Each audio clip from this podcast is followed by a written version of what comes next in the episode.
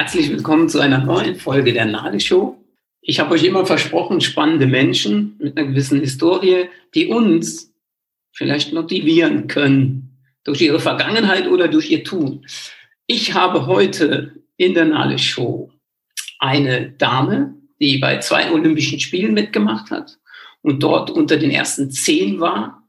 Einmal die Bronzemedaille bei der Weltmeisterschaft gewonnen hat. Sie begeisterte am 26.10.2006 3,6 Millionen Zuschauer auf Pro7 bei Stars auf Eis mit Oli P.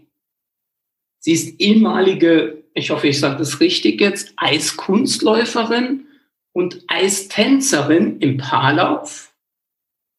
Ist heute Moderatorin bei Allgäu TV, Mutter von zwei Kindern und das Wort Dreamwear ist schon mal ein Stolperstein für Sie. Ich begrüße hier Kathi Winkler, jetzt Schneider. Ja, guten Morgen. Guten Morgen. Das war korrekt alles, oder? Es war fast ganz korrekt. Äh, ich war Eistänzerin und äh, Paarlauf und Eistanz ist ein großer Unterschied im Eiskunstlauf. Weil Paarlauf sind die, die immer so weggeschmissen werden, die Mädels und Damen. Und ich bin Eistänzerin. Das ist ein bisschen mehr äh, wie äh, Eistanz, Turniertanz auf dem Eis. Genau. Oh. Aber sonst war alles richtig. Sonst war alles richtig. Ja, äh, einfach mal so eine plumpe Frage, wie geht's? Also mir geht's gut. Ich bin sowieso ein Mensch. Wir machen immer aus allem das Beste, egal wie die Zeit ist, egal was kommt, auch in der ganzen Corona-Zeit jetzt. Wir haben wirklich auch als Familie immer das Beste draus gemacht, was so kam, haben viel Zeit in den Bergen verbracht. Wir wohnen nämlich wunderschön in den Allgäuer Bergen. Ja, und auch mit den letzten Katastrophen, Unwetter und was auch alles war.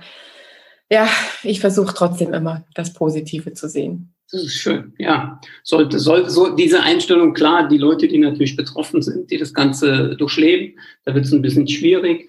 Und äh, ich glaube auch, äh, deine Story, deine Geschichte wird mit dazu beitragen, ja, dass du, dass man da auch das, das erkennt, dass du jemand bist, der vorangeht und äh, die Leute wirklich positiv mitnehmen willst. Jetzt interessiert mich natürlich äh, so als äh, Fußballer, ja, so wie, wie, wie kommt man äh, zum Eistanz? Und wie, wie kommt man dann auch zum Paartanz?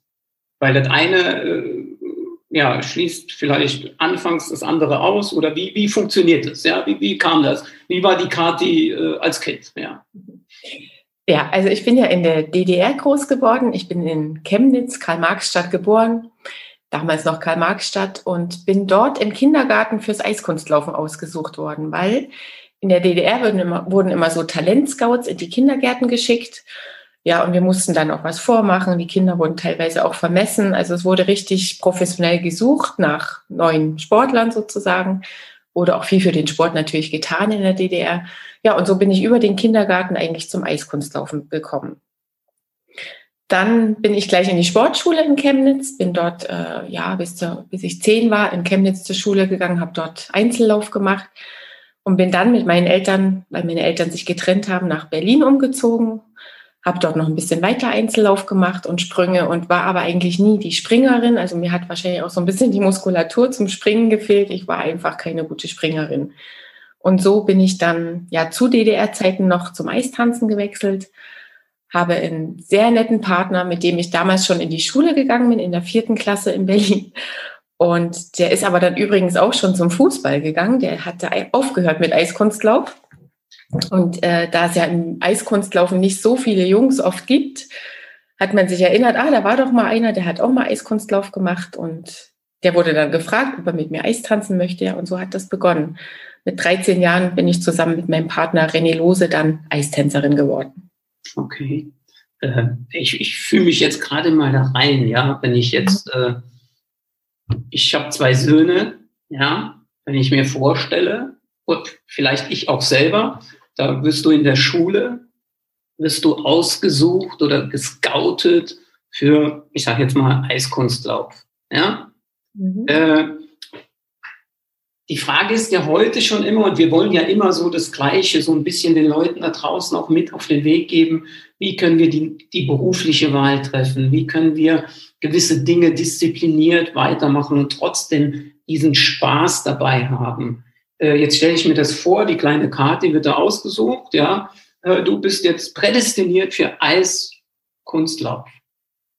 Äh, war dann gleich das Herz dabei? Äh, weil ich könnte mir zum Beispiel vorstellen, bei, bei meinen Jungs, die würden sagen, hey, ich lasse mich da nicht aussuchen, ne, sondern macht mir keinen Spaß. Oder, oder äh, wie, wie kann, kann ich das verstehen? Weil ich möchte da nachher auf was anderes hinaus, ne, zu sagen, können wir an Dingen auch mal festhalten, die, die uns vielleicht weniger Spaß machen? Mhm. Und, und das wäre so mein, mein, meine Frage. Also ich sag mal so, das war ja am Anfang auch eher ganz spielerisch, wie das im Kindergarten dort war. Wir wurden da in die Eishalle gefahren und sind auf das Eis gekommen. Und ich denke mal, jedes Kind ist neugierig, egal was, was es macht. Also es probiert das auf jeden Fall. Also so habe ich zumindest den Eindruck, dass eigentlich alle Kinder neugierig aufs Leben sind, Neues auszuprobieren. Und das war bei mir, denke ich, auch so. Allerdings muss ich sagen, meine Mama hat mir das im Nachhinein mal erzählt. Ich habe schon mit vier Jahren Ballett im Fernsehen angeguckt. Also klassisches Ballett, was ja sicherlich für ein Kind auch eher ungewöhnlich ist, dass man sich da vor den Fernseher setzt und eine Stunde lang klassisches Ballett anschaut. Also das heißt, ich hatte schon so eine Tendenz dazu, dass mir das wahnsinnig gefallen hat, zu tanzen und mich zu bewegen. Und äh, ich war auch sehr beweglich als Kind. Deshalb denke ich, bin ich schon da in das Richtige auch äh, reingekommen und ausgesucht worden. Und ich denke, dass diese Leute, die da früher auch in den Kindergärten die Leute ausgesucht haben, die Kinder, dass die auch sehr äh, geschult darin waren und ein gutes Auge hatten, um, um auch zu beurteilen, wo passt man hin. Aber wie gesagt, ich denke, durch dieses Spielerische und wie das auch vermittelt wurde, war das anfangs überhaupt kein Thema, dass das jetzt mir nicht gefallen hätte. Okay, okay. Und äh, so, dann geht die Reise weiter, ja, dann äh, sagst du irgendwann, okay, jetzt haben sie mich umgeswitcht? Wurdest du da gefragt, jetzt vom Eiskunstlauf, weil das ja mit der Kraft nicht so jetzt von deiner Interpretation gereicht hat? Wurdest du da gefragt oder wurde das einfach so, hey, wir haben eine neue Geschichte für dich? Also ich glaube, ich hätte sonst aufhören müssen mit dem Sport. Ich war zu der Zeit auch verletzt. Ich hatte eine ziemlich starke Rückenverletzung, schon als 13-Jährige, vielleicht auch von den Sprüngen, ich weiß es nicht. Ich musste ein Jahr in der Gipsschale schlafen mit 13. Okay. Und hatte auch ein Korsett, was ich eigentlich ziemlich äh, lang getragen habe im Training. Und ich denke, ich hätte mit dem Sport aufhören müssen an der Stelle und habe aber das Ganze wirklich geliebt. Also es war einfach mein Sport. Ich habe dafür gelebt und habe immer gedacht, es, es, muss ja irgendeine andere Möglichkeit auch noch geben. Und eigentlich bin ich so dann zum Eistanzen gekommen. Und das, die Verletzung war natürlich dann auch ausgeheilt. Deshalb, deshalb ging das auch. Aber ich glaube, ich wäre schon enttäuscht gewesen, wenn ich hätte ganz aufhören müssen. Mhm boah, da hört man so viel raus, ja, so, so, so Dinge, die wir vielleicht heute gar nicht mehr haben. Das heißt, äh, ja, das eine war, ich sag mal, für den großen Traum vielleicht zu erleben, nicht das Richtige. Dann gibt's eine Alternative und die Alternative, äh, also heute ist es ja so, hey, wenn das nicht funktioniert, hören wir auf. Ne? Ja, so, jetzt hast, hattest du ja zwei Herausforderungen. Die äh, erste Herausforderung, hey, das, da, da, da werde ich vielleicht doch nicht so on top oder das macht mir keinen Spaß, weil gewisse Grenzen sind. Thema Sprünge. Und dann das andere, dann auf einmal eine Verletzung. Ja, da in einem Gips, äh, in der Gipsschale liegen, mhm. ständig und trotzdem weiterzumachen. Ist mhm. das ein Thema, äh, weil du hast eben deine Mama genannt, äh, was du in jungen Jahren schon gelernt hast, so nach, oder hatte das dann auch, ich nenne es jetzt mal bitte, entschuldige es, aber hatte das Systemes gebracht, dass man dran bleibt? Oder war es diese innerliche Motivation? Also es war sicherlich anfangs, also gerade so im Kindergarten und die erste Schulzeit viel vom System vorgegeben, dass man halt einfach da reingewachsen ist. Aber ich glaube, mit 13 hatte ich dann schon diese, diese innere Motivation und diesen inneren Antrieb, das einfach machen zu wollen. Es war ja, mein Herz lag ja da drin. Und ich glaube, das ist auch das, was es im Leben überhaupt ausmacht. Ich glaube immer, dass wenn das Herz absolut dabei ist, also wenn man wirklich voll mit, mit dem Herzen dabei ist, dann wird da auch was draus. Also so ist eigentlich meine Einstellung zu den ganzen Sachen. Mhm. Ja, bin ich auch dabei. Äh, ich sag mal, ohne dieses Herz, finde ich, kannst du auch gewisse Disziplin nicht an den Tag legen. Nur äh, meine Meinung zu gewissen Dingen. Äh, ich finde halt, wir geben dann schon, auch wenn das Herz dabei ist, wenn wir dann nicht sofort ans Ziel kommen, erkenne ich heute halt viel. Und ich muss mich da auch selbst immer wieder äh, äh mal sagen, stop it, dann geben wir zu schnell auf. Ne? Und hier war ja wirklich dann, äh, ja, da waren ja mehrere Faktoren. Äh, da hätte vielleicht ein anderer gesagt, äh, ja, okay, ich höre jetzt auf oder eine andere, ja, aber das bringt ja eh nichts, frustriert aufgehört und nicht festgehalten. Ja. Mhm. Aber ich glaube, das ist auch so eine, so eine Wertesache, denke ich manchmal. Also wenn man, ah, ich weiß nicht, wie ich sagen soll, auch unsere Kinder heute, ich glaube, manchmal wird es unseren Kindern heute auch oft zu leicht gemacht in vielen Situationen. Also viel wird ihnen abgenommen, viel werden sie wirklich in Watte gepackt und ich, ich, wirklich, ich bin kein harter Mensch, also überhaupt nicht. Ich glaube immer an so eine liebevolle Konsequenz in vielen Sachen dass man das Kind einfach begleitet, aber es nicht überbehütet. Weil ich glaube, das ist auch das Problem unserer Gesellschaft heute. Wir, wir behüten unsere Kinder über und die lernen gar nicht, was wollen wir eigentlich selbst oder, oder wie, wie können wir selber mal was durchstehen, was durchhalten. Und ich glaube, das ist auch das Problem in unserer Gesellschaft, dass man vieles viel zu schnell wegschmeißt und sagt, das ist es nicht mehr wert. Nee, ich gucke nach was anderem. Aber es das heißt ja nicht, dass ich deshalb dann glücklicher bin in irgendwas anderem ja, oftmals auch, wenn dann Gegenwind kommt. Ne? Ich meine, das war mit Sicherheit äh, äh, gerade in eurem System, da kam mir dann, ich kann das nur von der Ferne beurteilen, ja, äh, wo man dann sagen muss, hey, von zu Hause weg, schon früher in einer, in einer Trainingsstätte oder in einem Internat, ja. Also ich war zwei Jahre im, äh, ein Jahr im Internat und dann habe ich im zweiten Jahr hatte ich schon eine andere Luxusvariante mir ausgesucht, ja. Äh, ich war nicht mein Weg. Ne? Und da sage ich heute auch ganz transparent, hätte ich da mehr gebissen, ja, mal zu sagen, hey, es ist nicht immer alles in Watte gepackt, es ist nicht alles, denn äh, da sollten wir auch mal mehr durchstehen. Ja? Und das ist so eine schöne, schöne Geschichte, wo ich dann sage, boah, da ist ja noch mehr dahinter, bevor überhaupt der große Weg beginnt. Ja, aber da muss ich immer sagen, ich hatte einen, einen, sehr, sehr guten Familienhalt. Also ich muss sagen, in meiner Familie, meine Mama war unglaubliches Vorbild in vielen Dingen für mich.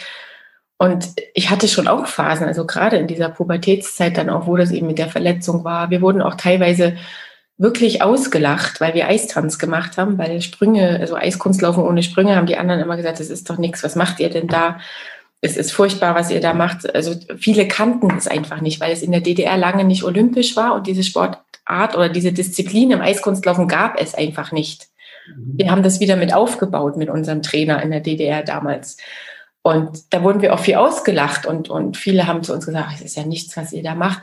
Also ich kann wirklich sagen, ich bin manchmal heulend nach Hause und hatte zum Glück dieses Glück auch zu Hause zu wohnen. Also das, ich war jetzt nie im Internat groß so in Berlin war zu Hause, aber meine Mama hat immer zu mir gesagt, Kathi, jetzt machst du es einfach noch zwei Wochen und guckst mal. Und wenn es dir dann immer noch nicht gefällt oder du das Gefühl hast, ich, ich möchte das nicht mehr, dann kannst du immer noch aufhören. Mhm. Also ich hatte so eine Mama, die immer gesagt hat, die hat mich immer bestärkt, hat gesagt, äh, versuch's einfach nochmal. Und, und irgendwie nach zwei Wochen war dann alles wieder okay und dann wusste ich, okay, es geht weiter. Mhm. Also auch da schon äh, der nächste Step zu sagen, hey, du warst nie jemand, der mit dem Strom geschwommen ist.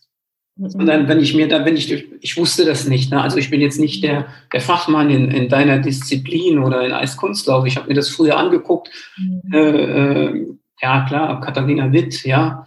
Und äh, Norbert Schramm, das war so das Thema, wo ich mir dachte, hey, das ist cool, ne? wie die da abgehen. Ich glaube, Rudi Zerne, der, der aktuelle Sportstudio gemacht hat, mhm. ja auch. Äh, doch äh, ja, dieses Thema dann zu sagen, ne, ich mache die Disziplin, auch wenn er mich alle auslacht. Mhm. Ich gehe heulend nach Hause und trotzdem was da drin sehen für sich, ja, mhm. und vielleicht auch für die anderen, kann man so deinen, auch da deinen Charakterzug äh, mhm. sagen und, und auch mal vielleicht da ein Tipp an die anderen. Wir müssen nicht immer mit dem Strom gehen. Es ist zwar einfacher, aber es bringt dich vielleicht doch nicht zum Ziel. Ja, Gut, klar, da habe ich natürlich als Kind jetzt nicht drüber nachgedacht. Natürlich musste ich auch in gewisser Weise sicherlich mit dem Strom gehen. Das war schon in DDR-Zeiten natürlich auch äh, gegeben, aber es war nicht einfach. Also und auch ich denke, so als Kind immer diese, wir hatten ja auch harte Prüfungen auch zu bestehen, um überhaupt weiterzukommen. Man wurde ja schon aussortiert auch in dieser Sportschule und es, es gibt auch viele in meinem Umfeld, die vielleicht nicht dieses Glück hatten, auch äh, trotzdem so lange das zu schaffen. Und das ist der nächste Punkt, was ich glaube. Also ich glaube, es ist einerseits diese Leidenschaft, die man für etwas hat, aber man braucht auch ein bisschen Glück. Also man braucht auch ein Quäntchen Glück im Leben. Das glaube ich auf alle Fälle auch. Mhm. Und äh, jetzt sprachst du ja eben auch davon, dass dein Trainer das, ich nenne es jetzt mal, wiederbelebt hat, das Eistanzen, ja. Äh, hat sich da dann auch sozusagen so ein Team in dieser Szene gebildet, dass man gesagt hat, okay, auf den oder auf die kann ich setzen, Vertrauen, das nächste Thema, Vertrauen, ja, weil äh, das ist jetzt auch mein Blickwinkel. Ich finde oftmals Menschen, ja, ja, bis ich dem mal vertrauen kann, ja, vergehen Tage, Nächte, Jahre, ja, klar, Vertrauen muss man sich ja auch erarbeiten. Doch ich finde manchmal bei gewissen Situationen, da brauchen wir nicht lange nachreden, wenn die mit mir geht, dann vertraue ich der Punkt. Und wenn wir auf die Nase fallen, dann ist es halt so, ich habe es ja entschieden, mitzugehen. Weißt du, wie ich meine? So dieses, äh, dass ich da so ein das war es auf jeden Fall. Also ich, ich muss auch wirklich im Nachhinein sagen, also alle Trainer, die ich in meinem Leben hatte, auch sei es in der DDR oder dann auch hier, waren ganz tolle Menschen. Und ich finde, das ist auch so die Rolle eines Trainers, also der, der nicht nur für den Sport da ist, sondern auch dieses Umfeld für einen mitgestaltet hat. Also ich, ich muss sagen, ich habe ja mehr Zeit beim Training als zu Hause verbracht teilweise. Da fand ich, hatte ich wirklich tolle Menschen um mich herum. Und es waren tolle Trainer, die einem auch fürs Leben viel mitgegeben haben. Und das ist was, was für mich einen guten Trainer auch ausmacht. Mhm. Ähm ja, wenn wir jetzt einfach mal so einen Schritt nach vorne schauen, jetzt mhm. bist du im Paarlauf unterwegs, ja. Punkt eins, äh, ich stelle mir das jetzt so vor, ja, dann, dann eine, eine junge Frau, ein junger Mann äh, sind unterwegs und äh, da gibt's ja Launen, ja. Äh, da gibt's äh, Form, da gibt's, äh, ich sag mal, in, in einer Fußballmannschaft, wenn da mal einer oder zwei nicht in Form sind, das kann ja mal passieren bin ich im Tennis oder im Golf, bringe ich nicht meine Form, mache ich es mit mir selber aus. Doch bei so einer Geschichte hier, die auch ja so lange aufeinander hängen, ja, also wirklich auch bildlich gesprochen, der tanzt dann vielleicht auch dann als Ergebnis. Äh, wie, wie müssen wir uns das vorstellen? Weil das hat ja auch dann wieder was für mich mit Disziplin zu tun, jemand zu vertrauen und auch wirklich dann auch ihn anzunehmen, wie er ist. Ja. Oh, das war auch eine sehr, sehr harte Schule. Unsere Trainer hatten es da nicht leicht mit uns, mit René und mir, weil wir haben wirklich viel gestritten auch. Also das war, aber es war einfach diese Leidenschaft, glaube ich, bei uns beiden auch für diesen Sport. Und wenn man ehrgeizig ist, dann kommen natürlich schon auch Momente und im Nachhinein betrachtet, denke ich mal, unsere Trainer hatten es wirklich nicht leicht mit uns. Also wir haben viele Gespräche gehabt. Wir haben auch ganz am Schluss vor Olympia teilweise mit einem Psychologen gearbeitet, weil das einfach wirklich schwer war. Aber man muss sich auch mal vorstellen, wir sind 13 gewesen, als wir zusammen begonnen haben. Das heißt, wir haben echt eigentlich die ganze Pubertät zusammen durchgemacht. Wir, wir sind 18 äh, Jahre am Schluss zusammen gelaufen. Also man kann sich das schon fast wie, wie eine Ehe vorstellen. Also sage ich immer, das ist ja wirklich, es gab Streit, es gab schöne Momente, es gab Stress, es gab äh, wirklich auch Tränen. Aber wie gesagt, wir waren ja als Paar auch nie richtig zusammen, sondern wir waren, also für mich war René eher immer wie ein Bruder, mhm. weil er war natürlich gleich alt wie ich. Ich habe, auch wo ich einen Freund hatte, dann, es waren Eifersuchtsszenen, also man kann sich eigentlich alles vorstellen.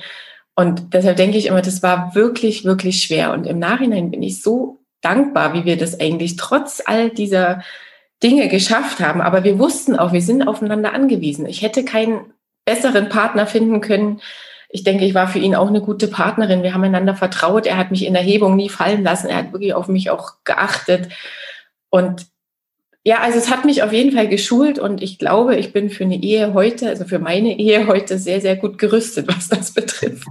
Ja, boah, das kommt mir jetzt so, ne, wo du jetzt sagst, klar, ich habe halt jetzt kein Paar, sondern mehr wie Bruder, Schwester, dann mhm. Eifersuchtsszenen, dann die Akzeptanz auch der Partnerin oder deinem Partner, der da reinkam, wenn ich mir jetzt vorstelle, okay, äh, ja, meine Freundin oder Frau, die tanzt da die ganze, ich stelle mir jetzt Let's Dance vor, ja, äh, so, die tanzen da und dann gibt's ja gewisse Szenen, boah, da musst du schon gesattelt sein, ja, wo du, wo du sagst, boah, hätte ich auch, ich persönlich, von meinem Ego vielleicht auch, äh, Herausforderungen mit, ja, da muss ja ein blindes Vertrauen zu, zu beiden sein, ja, oder?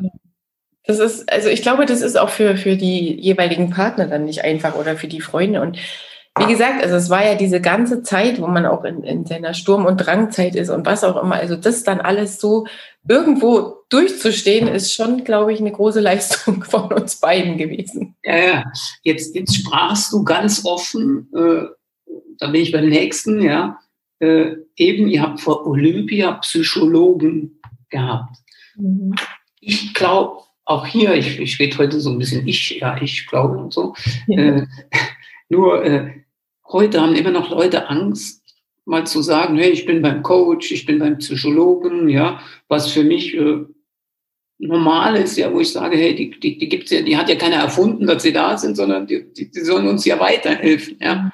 Und äh, war das damals äh, normal oder war das auch dann schon was Besonderes? Konntet ihr drüber sprechen, weil du redest das jetzt ganz offen an, ja, nach der Karriere? Wie, wie war sowas? Ah, da konnte man damals schon dann offen drüber sprechen, weil das war ja Anfang 2000. Also ich glaube, da war man dann schon weiter, was das betrifft. Und ich denke, im Sport heute sowieso ist, ist, ist dieses mentale Coaching total wichtig, weil ich glaube, das habe ich auch in den letzten Jahren im Sport besonders gemerkt, dass dieses mentale Coaching einfach wahnsinnig viel ausmacht.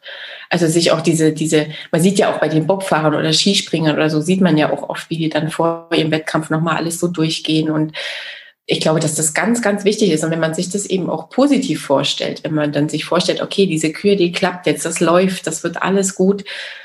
Ich glaube, das bringt unglaublich viel. Und ist sowieso meine Einstellung, wie gesagt, in den letzten Jahren immer mehr oder noch mehr, dass das, was ich denke, was ich glaube oder, oder wie es auch in mir manifestiert ist, dass es in diese Richtung eben auch geht. Mhm. Wenn wir jetzt mal vom, vom Sport da weggehen, äh, wie wäre denn da deine Empfehlung äh, für, für, für Firmen, für Menschen, dass sie viel, viel mehr Bezug zu diesem, zu dieser mentalen Stärke, Mindset und auch Psychologie bekommen, oder? Mhm. Ja, ich glaube schon, dass das auch für Firmen ganz wichtig wäre und auch, auch äh, dass da auch Coaching geben müsste oder gibt es ja sicherlich auch gerade für so Führungskräfte und so weiter. Weil ich finde, das muss einfach auch in eine andere Richtung gehen, auch so dieses, ja, mehr miteinander, auch dem anderen mal mehr zuhören wieder. Also nicht nur seinen eigenen Stiefel immer fahren, also ich glaube, so unter uns Menschen muss da schon einiges passieren wieder, finde ich, weil es hat sich ja doch sehr auseinandergedriftet in, Teil, in Teilen wieder. Die, dieser Prozess, siehst du den jetzt äh, seit äh, dieser herausfordernden Zeit mit dem Wort C oder Buchstaben mhm. C mehr oder äh, war das vorher schon für dich so ein Thema? Also es war vorher schon ein bisschen ein Thema für mich, aber ich finde jetzt äh, mit Corona denke ich, sind die Gräben wieder ein bisschen tiefer geworden, leider. Mhm. Okay. Äh, ja. die, Erfahrung, ja, das, das Thema können wir ja auch hier offen mal ansprechen. Ich glaube, was da vorgegeben wird, macht die Gräben automatisch, ne? dass wir nicht mehr in der Lage sind, einfach mal zu sagen, ja, ich entscheide. Ne? Ich entscheide darüber, wie es mit mir weitergeht. Ne? So, ja, äh, ich sage jetzt mal, ich, ich habe gestern noch und äh, da siehst du eine junge Frau allein an der Bushaltestelle mit einer Maske stehen. Ne? Und äh, sie hatte keinen äh, asiatischen Hintergrund, was ich so erkennen konnte. Und ja, und ich glaube, da sind wir alle gefordert auch zu sagen, hey, ein bisschen schütteln mal, ein bisschen wachrütteln und äh, lasst uns mal offener noch mal durch die Welt gehen, mhm. wieder näher zueinander finden und wenn es dann über die mentale Geschichte geht, über Professionals, die das wirklich können und tun, ja. Und äh, dazu soll ja auch der Podcast sein, genau das, was du aussprichst, was du erlebt hast. Und äh, ja, dass wir uns da ein Beispiel dran nehmen. Ja. Ja, und das ist, äh, ich meine, vielleicht habe ich ja da auch durch meine DDR-Vergangenheit ein bisschen eine andere Verbindung oder andere Sicht auf die Dinge, dass ich einfach denke, es ist so wichtig, einfach auch selbst zu denken und nicht immer nur alles äh, zu machen, was einem vielleicht gesagt wird, sondern einfach selbst seinen gesunden Menschenverstand einschalten und sagen, kann das denn jetzt wirklich sein oder, oder das fehlt mir irgendwie heutzutage ein bisschen. Also ich meine, ich, ich, ich sage ja nicht, dass alle Maßnahmen schlecht sind oder dass, dass jede Maske äh, schlecht ist. Aber ich finde im Freien, gerade wenn es dann auch wissenschaftliche Studien dazu gibt, dass es wirklich da ein ganz, ganz geringes Ansteckungsrisiko nur gibt, kann ich nicht verstehen, wie man auf dem Fahrrad alleine dann mit einer Maske durch die Stadt fährt. Also das ist mir dann irgendwo zu hoch. Aber wie gesagt, ich finde, man muss es respektieren, man muss auch andere Menschen respektieren, ihre Meinung respektieren, aber bitte noch selbst denken. Sehr gut, sehr gut. Bin ich dabei. Äh, jetzt bist du Mutter von zwei Kindern, ja, wenn wir auf die äh, Ebene auch mal gehen. Äh, ja, also mein Schubladendenken, na, so dieses Thema, oh, ehemalige DDR, die ist mit 13, mit 10, mit was weiß ich, werden die ausgesucht, kann nicht gut für ein Kind sein, ja. Jetzt hast du ja, äh wir als nenne ich jetzt mal Wessis, ne, auch die da drüben, ja, die haben die schon früh weggegeben in die Schule, tralala. Äh, jetzt bist du ja jemand, der direkt davon betroffen ist. Und das würde mich mal interessieren. Äh, wie siehst du das im Vergleich zu heute? Jetzt bist du Mutter. Äh, ja, gib uns doch mal einen Tipp auch, oder kann man da einen Tipp geben? Äh, war alles, ja, die, diese ich, ich, mir fehlen die Worte ein bisschen, deshalb bin ich am Stottern. Ja, ja wenn ich mit gewissen Mamis rede, die sagen, hey, die Kinder brauchen Rundumbetreuung, ja, die sollen wissen, wenn sie nach Hause kommen, dass die Mama da ist, ja. Äh, ich sag mal, hier in, in, in Frankreich, Luxemburg wird das auch anders praktiziert. Die werden morgens in den Hort gebracht. Und so war das ja damals bei euch auch. Und es gibt ja dann immer die Diskussion, was ist besser, was ist gut? Gibt es da für dich oder für uns da einen Tipp vielleicht? Jetzt bin ich am Punkt. Sorry, ich habe ein bisschen länger gebraucht. Also wie ich schon gesagt habe, ich finde dieses Überbehüten nicht gut. Also dieses, dass man jeden Schritt des Kindes begleitet, es zur Schule fährt, es wieder abholt. Und ich finde, so einen gewissen Freiraum sollte auch jedes Kind haben. Allerdings muss ich sagen, ich habe es sehr genossen, auch drei Jahre, also fast drei Jahre mit beiden Kindern, wo sie klein waren, daheim zu sein und sie auch zu Hause zu erleben und in den Kindergarten zu bringen und Mittagessen zu kochen, weil bei mir war es auch so, ich habe das ja all die Jahre nicht gehabt. Ich hatte ja nie zu Hause richtig. Ich bin immer unterwegs gewesen, kam immer spät abends auch heim und das, ich denke mal, es ist für ein Kind schon schön, wenn es gerade in den ersten Jahren auch diese Geborgenheit zu Hause hat. Also das glaube ich auf jeden Fall. Andererseits hat natürlich auch nicht jeder die Möglichkeit. Ich meine, es gibt auch viele Familien, wo beide voll arbeiten müssen, wo das Kind halt eine gute Betreuung braucht. Und ich hab, bin so der Ansicht, das ist auch wieder eine Sache, die sollte halt jeder für sich nach seinem, äh, seinen Voraussetzungen auch entscheiden dürfen. Das heißt, wenn ich jetzt für mich entscheiden kann, ich möchte zu Hause bleiben und das Kind betreuen, dann ist es okay. Aber wenn ich eben diese Möglichkeit brauche, dass mein Kind gut betreut wird in der Einrichtung, dann ist es auch in Ordnung. Und vielleicht muss man da auch noch so dazu sagen, dass wir eine sehr, sehr gute Betreuung in den Kindergärten und Krippen damals hatten. Also wir hatten natürlich auch nicht die Schlüssel wie heute, dass dann ein Erzieher auf 20 Kinder kommt, so ungefähr, sondern wir hatten natürlich da ganz andere Leute, die waren auch super ausgebildet. Und ich würde sagen, mir hat es jetzt nicht geschadet. Ich war auch mit einem Jahr in der Krippe, weil meine Mama auch arbeiten musste. Und ich finde, ich habe da schon einen guten Weg mitbekommen. Natürlich kommt es dann auch immer auf die Leute an, von denen du natürlich betreut wirst. Welche Trainer hast du, welche Erzieher? Aber da hatte ich auch Glück und hatte wirklich tolle Menschen immer um mich rum, auch als Kind. Aber wie gesagt, meine Meinung ist, jeder sollte das nach seinem, wie er eben angebunden ist oder wie er auch arbeitstechnisch es machen muss, entscheiden dürfen. Mhm. Ja, ich höre raus, also diese Offenheit, einfach du bist mhm. jemand, der sagt, hey, lasst uns respektvoll, mhm. offen miteinander umgehen, akzeptieren, was die Meinung der anderen ist, ja, genau. und es auch mal stehen lassen. Mhm. Ja. Ja, und auch niemanden verurteilen, weil er vielleicht sein Kind abgibt. Und ich meine, jeder hat ja eine andere Ausgangssituation. Manche sind vielleicht auch äh, psychisch äh, nicht, nicht gut drauf. Und ich finde, man muss doch immer schauen, was ist das Beste jetzt in dem Moment für mein Kind. Mhm. Cool, coole Aussage. Äh, ja, jetzt geht dein Weg weiter. Du bist jetzt äh, Moderatorin, ja. Das mhm. bringt mir immer so eine Moderatorin. äh, ja, wie wird man Moderatorin? Ja, wie, wie, oh, das, war, das war auch eher ein ganz großer Zufall. Also ich muss dazu sagen, ich wollte immer gern Journalistin werden, weil mein Stiefvater in Berlin, der war Journalist und war auch viel im Ausland unterwegs und ich fand das einen ganz, ganz tollen Beruf. Hatte aber jetzt durch das Eislaufen, weil ich auch sehr spät dann aufgehört habe mit dem Sport, äh, kaum noch die Möglichkeit, da groß einzusteigen oder noch ein ganzes Studium jetzt auch zu machen, weil dann kamen auch die Kinder und ich habe immer gesagt, wenn ich mal Kinder habe, dann möchte ich auch für sie da sein. Also ich finde es sehr, sehr schwierig, manchmal immer noch als Frau Karriere und Kinder unter einen Hut zu bekommen. Hatte aber hier eine ganz tolle Möglichkeit bei Albert TV, durfte da vorsprechen sozusagen, bin durch Zufall da reingerutscht und äh, die haben mich dann genommen. Ich habe auch ein äh, kurzes Seminar bei RTL damals gemacht. Und ja, mir macht das, ich, ich glaube einfach, mir, es ist auch mit meinem Dialekt, man hört es ja manchmal noch ein bisschen, gar nicht so einfach manchmal, aber ich glaube, ich mache es einfach authentisch, so wie ich kann und mache das sehr gern. Ich rede einfach auch gern mit Menschen bin gern für Menschen da und ich glaube, mir liegt das schon ganz gut. Schön.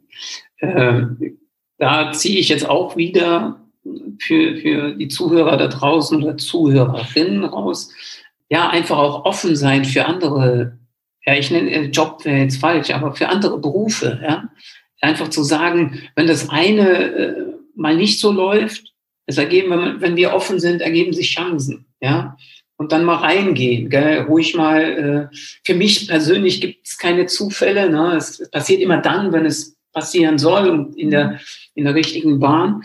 Und äh, dass wir da auch mitnehmen, hey, es kann immer was passieren. Du kommst in den Beruf auf einmal rein, wo du äh, dein, deine Berufung findest, obwohl du vor zwei Wochen noch von was anderem geträumt hast, ne? Mhm. oder? Diese Offenheit auch zu haben. Das, das finde ich absolut und ich glaube, das war auch in meinem Leben immer so. Es kam immer eigentlich so, wie es dann sein sollte und ich glaube, man muss auch manchmal dann den Mut haben. Also ich meine, es ist schon schwer, sich dann da auch hinzustellen und zu sagen, das mache ich jetzt einfach, egal wie es läuft.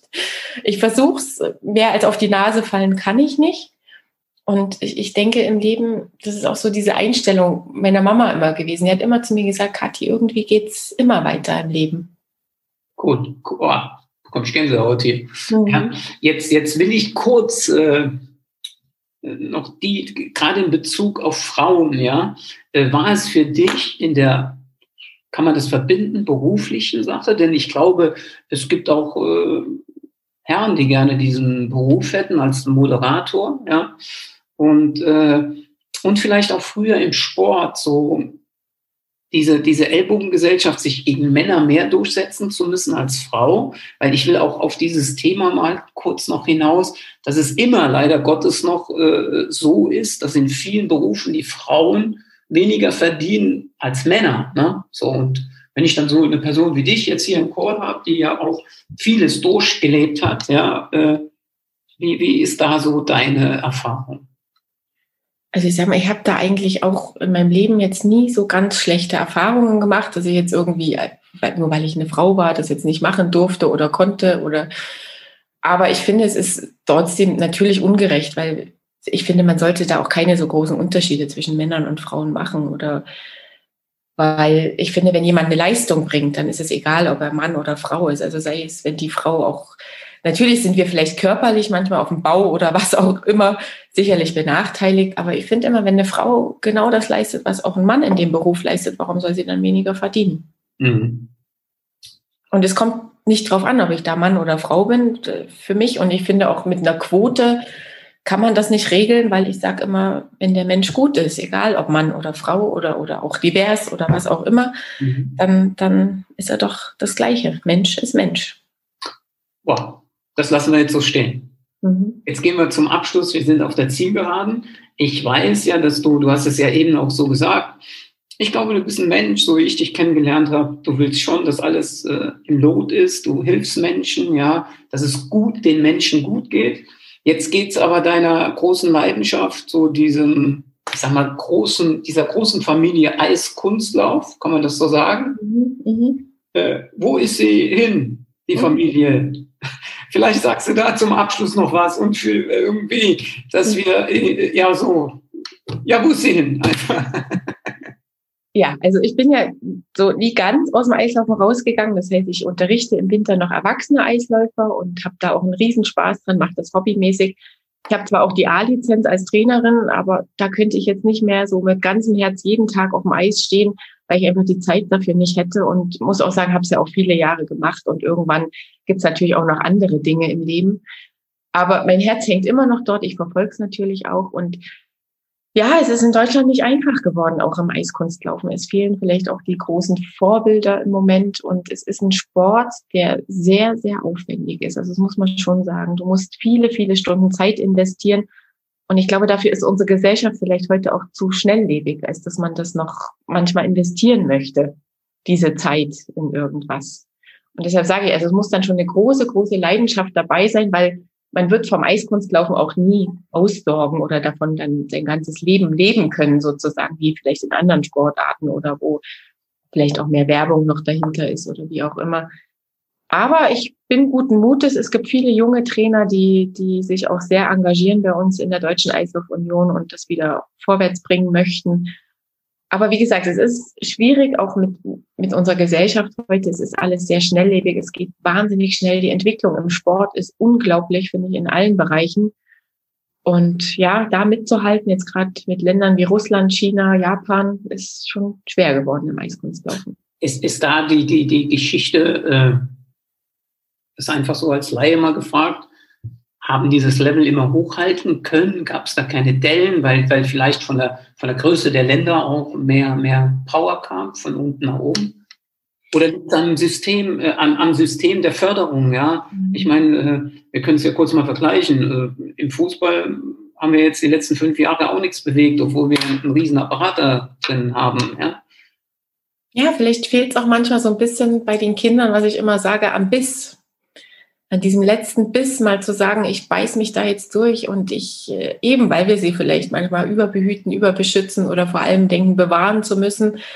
Aber ich glaube, unsere Kinder wissen schon, wo es lang geht. Und ich habe auch ein unglaubliches Urvertrauen auch in meine Kinder, weil ich einfach denke, die machen auch beide Sport und, und sind sportlich. Aber ich sage auch immer, ich bin jetzt keine, die sagt, sie müssen jetzt auch Leistungssport machen. Aber zum Beispiel bei meiner Großen kommt sehr von innen, die macht Biathlon.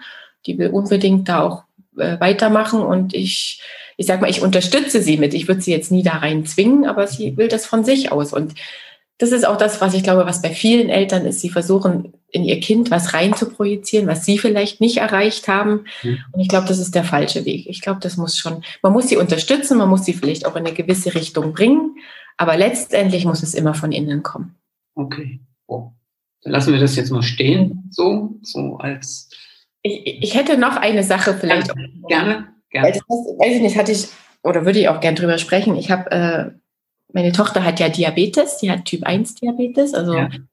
hat das mit zweieinhalb Jahren bekommen und das war auch nochmal so ein Moment in meinem Leben, wo die Welt eigentlich zusammengebrochen ist, muss ich ganz ehrlich sagen. Ich meine, das weiß wahrscheinlich jede Mutter, wo das Kind eine Krankheit hat oder irgendwas durchstehen muss, wo, wo man wirklich wahnsinnig mitleidet, also schlimmer, als wenn man das selber hat.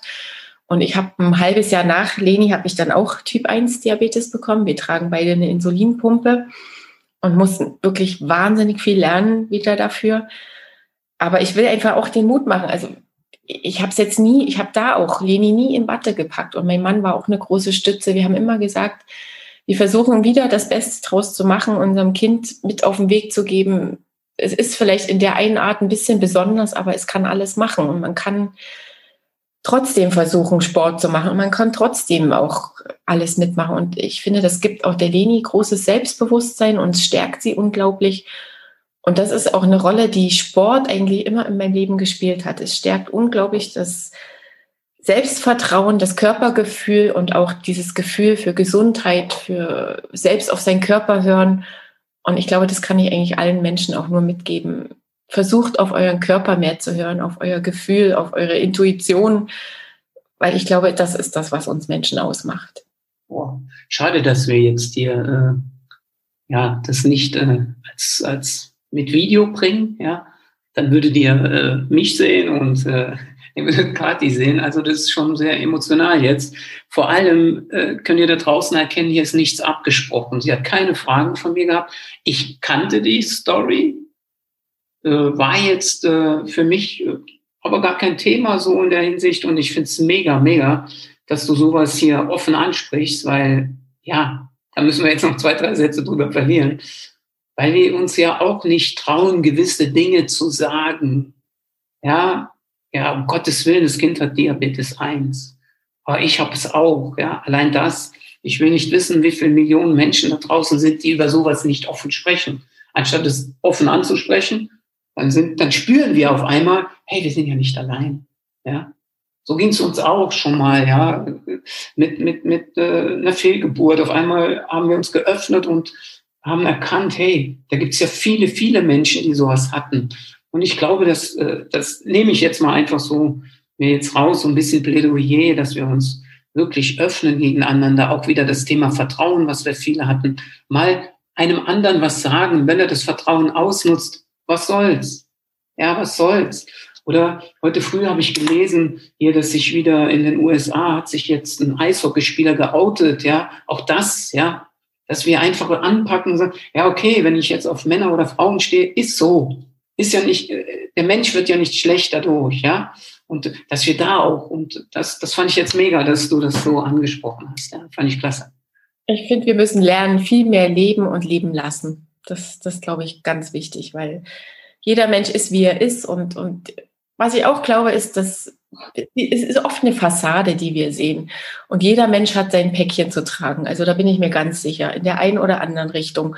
Und man sollte vielleicht auch, was, was mir auch so über die Jahre immer mehr bewusst geworden ist, die, die, dieses, dieses im anderen etwas neiden. Ich, ich kann damit irgendwie nicht umgehen. Also ich habe das wirklich sehr, sehr selten oder eigentlich nie in meinem Leben gehabt. Ich kann Menschen was gönnen. Ich freue mich auch für jemanden, wenn er auch ein größeres Haus hat als ich oder größeres Auto fährt oder wie auch immer. Ich finde, das sind doch nicht wir Menschen und vielleicht haben die ganz andere Probleme und Sorgen dafür. Und das glaube ich, wenn man das sieht, auch in jedem Menschen so ein bisschen mal dahinter schaut oder versucht dahinter zu schauen, ich glaube, jeder von uns trägt ein Päckchen in der einen oder anderen Richtung. Und wenn man das weiß, dann weiß man auch, wir sind einfach alle trotzdem gleich. cool. Also äh, das lassen wir jetzt wirklich so stehen. Ja. ja? Und äh, ja, leben und leben lassen nehme ich total mit. Ja, vielen, vielen Dank für ja das interessante Gespräch war, war wirklich hat mich total berührt. Und äh, jetzt gebe ich unseren Hörern doch einfach noch mal mit auf den Weg. Wo können sie dich erreichen? Können sie dich erreichen? Dürfen sie dich ansprechen? schreiben, ja. Äh, auf welchen Social Media Kanälen bist du? Also gern über Facebook oder Instagram bin ich immer erreichbar. Unter ja. Kathi Winkler bin ich da allerdings noch. Aber das hat eben mit meiner Vergangenheit zu tun. Ich wollte nie einen Doppelnamen, wollte nicht heiraten mit einem Doppelnamen und bin deshalb verheiratet Kathi Schneider, aber in der Eislaufwelt immer noch bekannt als Kathi Winkler. Oder schaut mal bei äh, Almway TV rein. Ja. okay, Kathi, nochmal vielen, vielen Dank und äh, ich hoffe, es findet eine Fortsetzung statt. War sehr nett, mit dir zu sprechen. Dankeschön.